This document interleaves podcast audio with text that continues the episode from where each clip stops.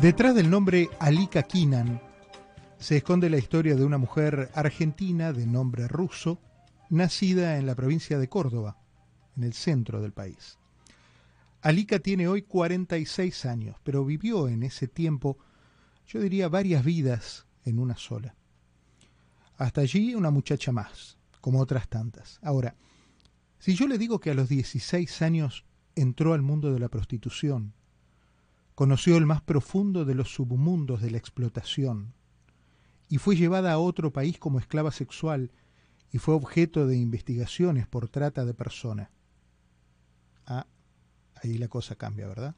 Ahí puso un poquito más fuerte la radio. Bueno, todo eso pasó a Lika, una joven que a lo largo de ese calvario vio crecer una familia producto de esas experiencias. Pasó el tiempo, dijo basta, y llegó a ser nombrada como heroína contra la esclavitud moderna por el gobierno de los Estados Unidos. ¿Cómo estás, Alika? Bienvenida, un gusto conocerte. Hola, Diego, ¿qué tal? Buenas tardes, ¿cómo estás? Muy bien, muchas gracias. Muchas gracias y, gracias por, por atendernos y contar esta, esta historia. Siempre que hablamos de trata de personas o hablamos de mm, prostitución o de eh, explotación de la mujer, hablamos con hombres, hablamos con especialistas, hablamos con policías, pero es muy difícil hablar con los protagonistas de esta historia. Por eso eh, valoro doble la posibilidad de charlar contigo.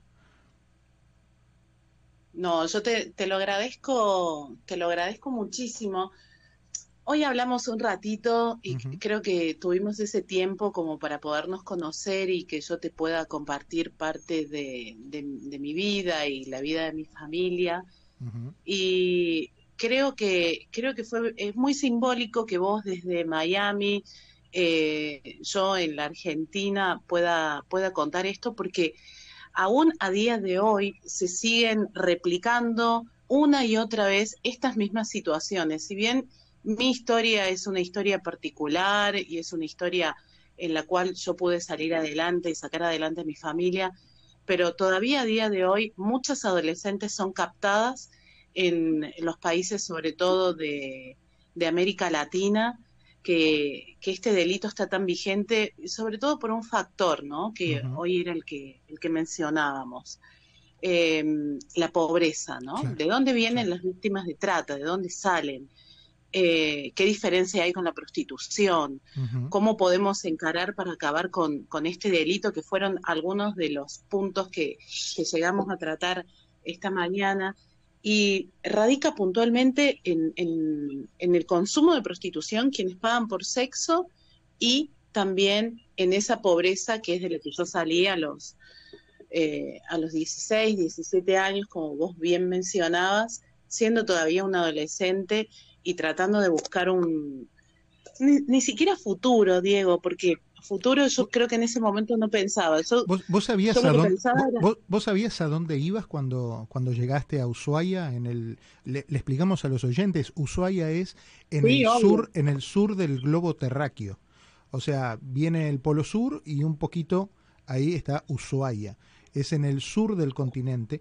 Allí es una isla, de hecho, eh, y allí entonces, eh, en, un, en un prostíbulo, es donde llega eh, Alika. ¿Vos sabías que ibas ahí y para lo que ibas?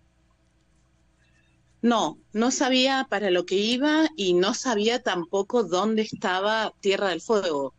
No sabía que era una isla y no sabía que estaba al lado de la Antártida. a mí me gustaría contarle, si vos me permitís, a, tus, a tu audiencia, que, era lo que significaba, ¿no? En esa época cuando, cuando te llevaban al sur, ¿qué, era, qué significaba ir a ser patria, que a lo mejor algún argentino que nos esté escuchando lo puede llegar a reconocer esa frase, pero no todos. Ir a ser patria era eh, ir a estos lugares donde no había calefacción, donde no había, donde no había condiciones de habitabilidad, ¿no? Eh, y en esa época, cuando yo llegué, ya algo había, algo de calefacción, había luz, pero también había muchos prostíbulos, había fábricas y en las fábricas trabajaban hombres, eh, en las había bases del ejército donde había muchos militares, hombres también, y eh, estaba, el, está, sigue estando, eh, se había construido hacía muy poquito el primer puerto de gran calado de América Latina, donde eh, entraban todos los cruceros que hacían la Antártida. Claro, que, unían, que hacían el paso por el canal de Beagle también. Exactamente. Y a ese, a ese puerto entraban miles y miles de turistas todos los días, sumado al personal que entraba dentro de lo que son los buques turísticos. Y así fue como, como yo llegué a Tierra del Fuego con mis eh, 18 años, captada por una red de trata que operaba en la Patagonia, en toda la Patagonia. Eh, yo buscando trabajo, mi madre nos había abandonado a mi hermana y a mí.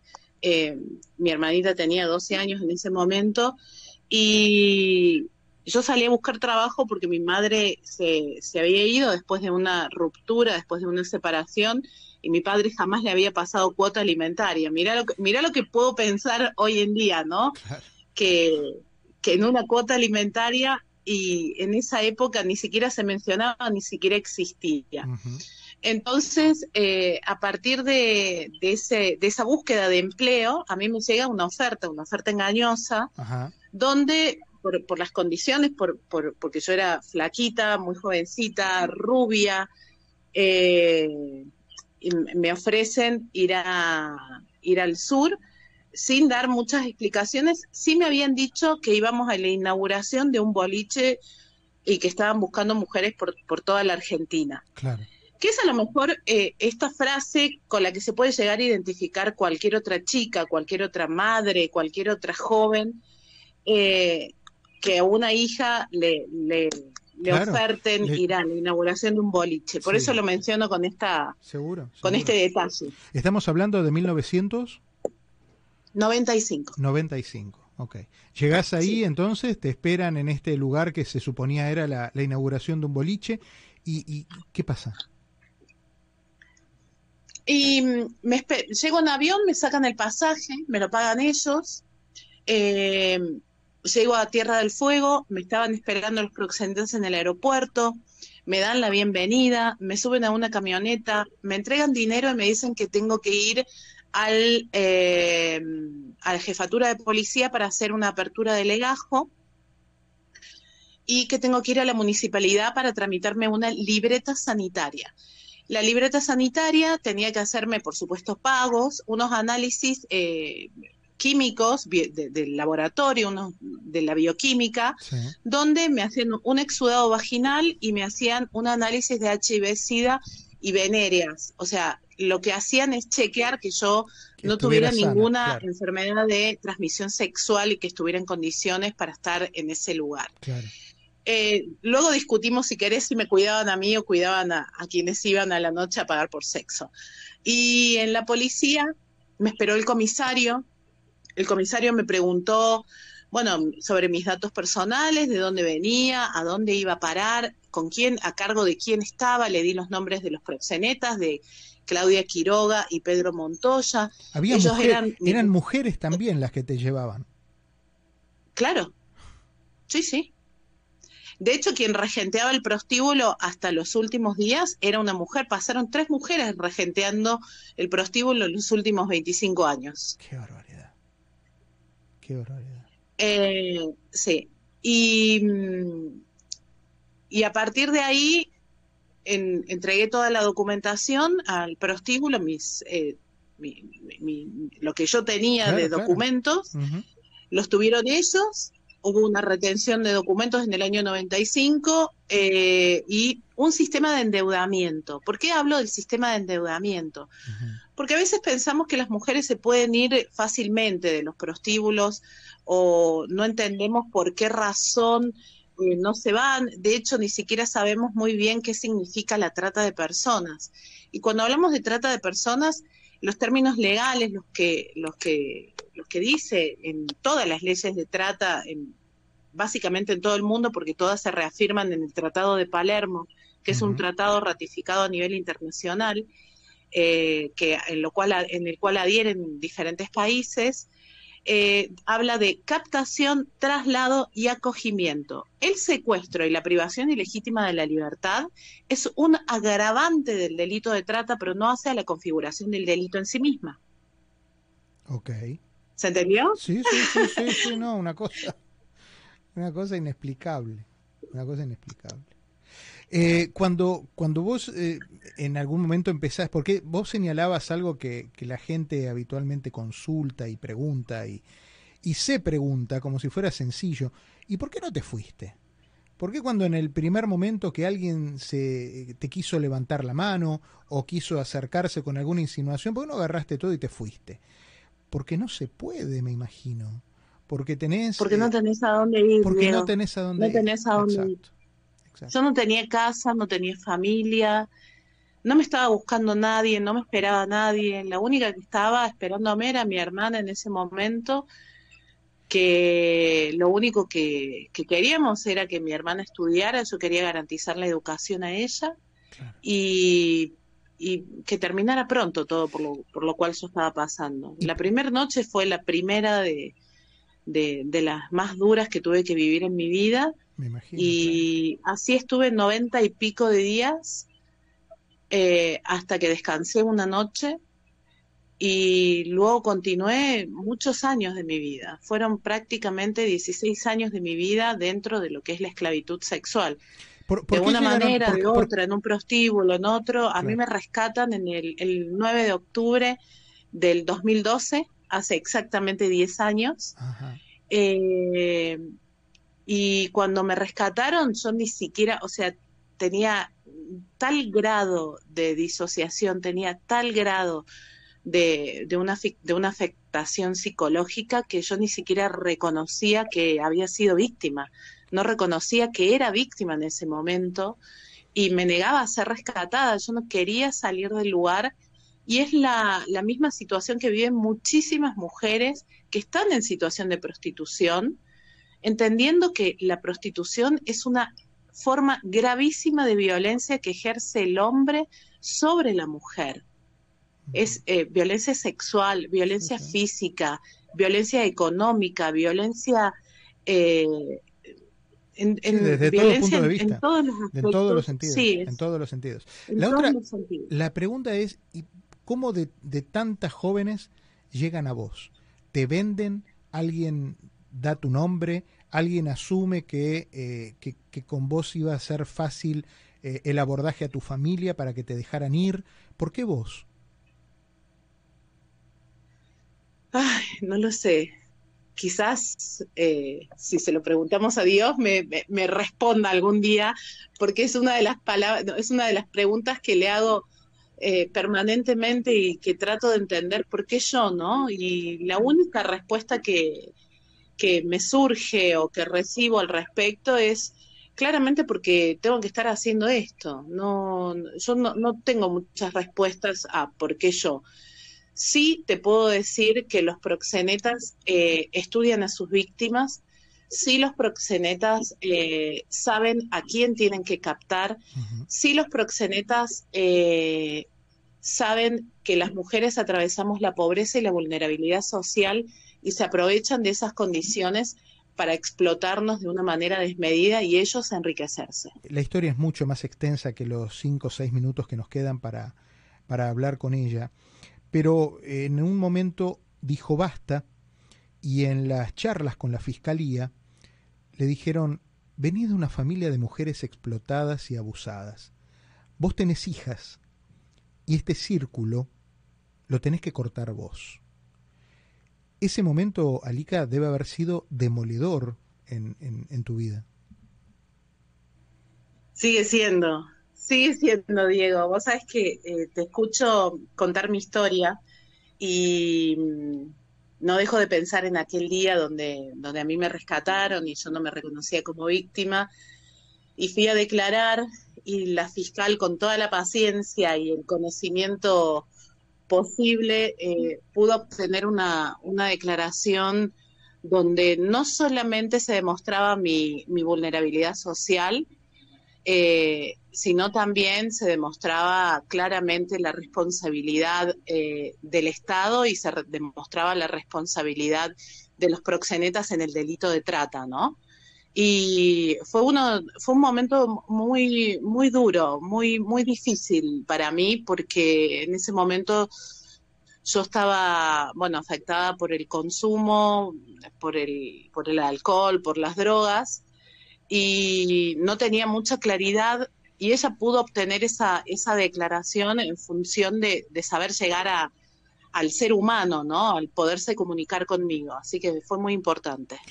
El presente y el futuro te ubica en un lugar de, de poder eh, de poder de, de, power, ¿no? de, de fortaleza personal, pero también de, poder ayudar a otras mujeres que están pasando por esto. Miami es una comunidad de, bueno, los Estados Unidos, Miami como una ciudad, uno de, de los cinco puertos eh, y de las puertas importantes que tiene Estados Unidos, tiene de todo y seguramente también, y para eso lucha entrañablemente el gobierno de los Estados Unidos, eh, también ha sido y debe ser una puerta para el proxenetismo y una puerta para la trata de, mujeres.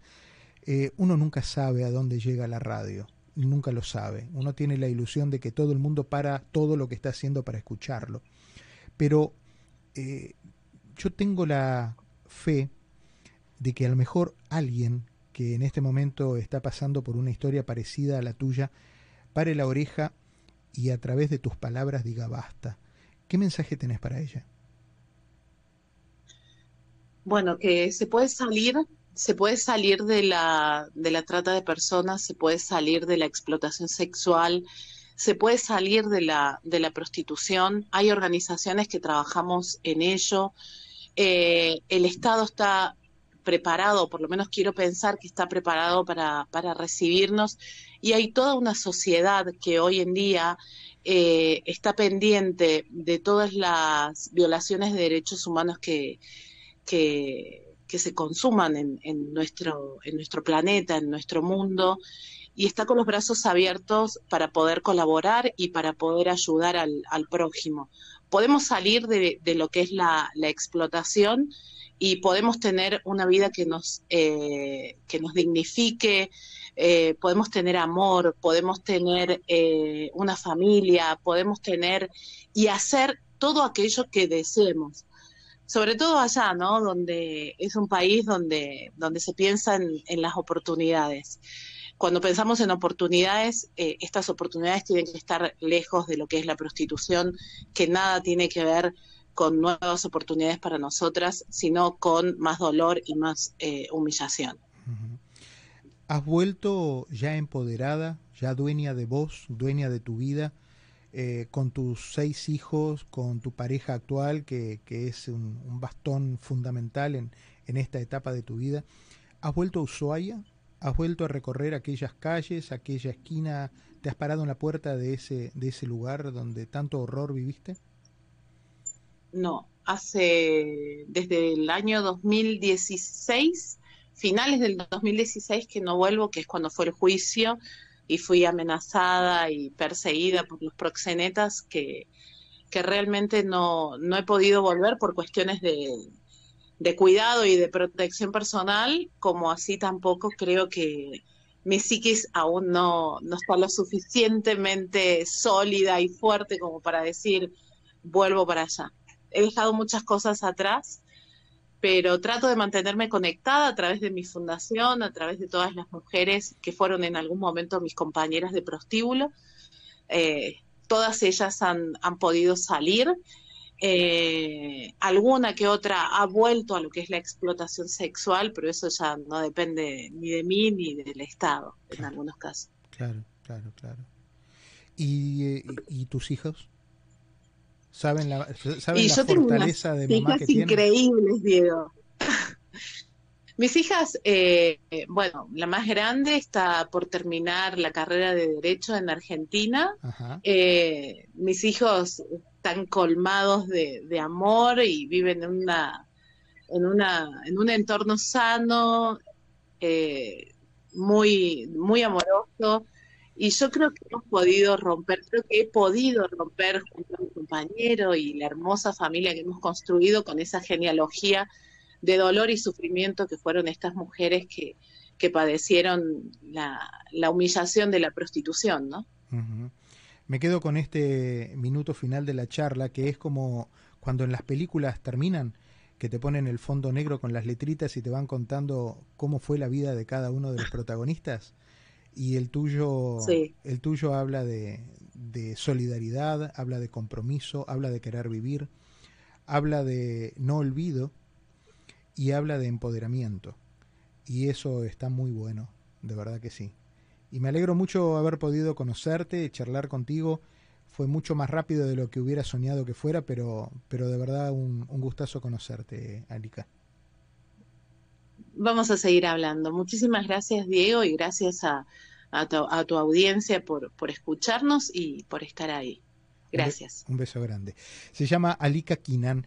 Es la historia de una mujer, como tantas otras, que logró decir basta en un momento y tomar las riendas de su vida.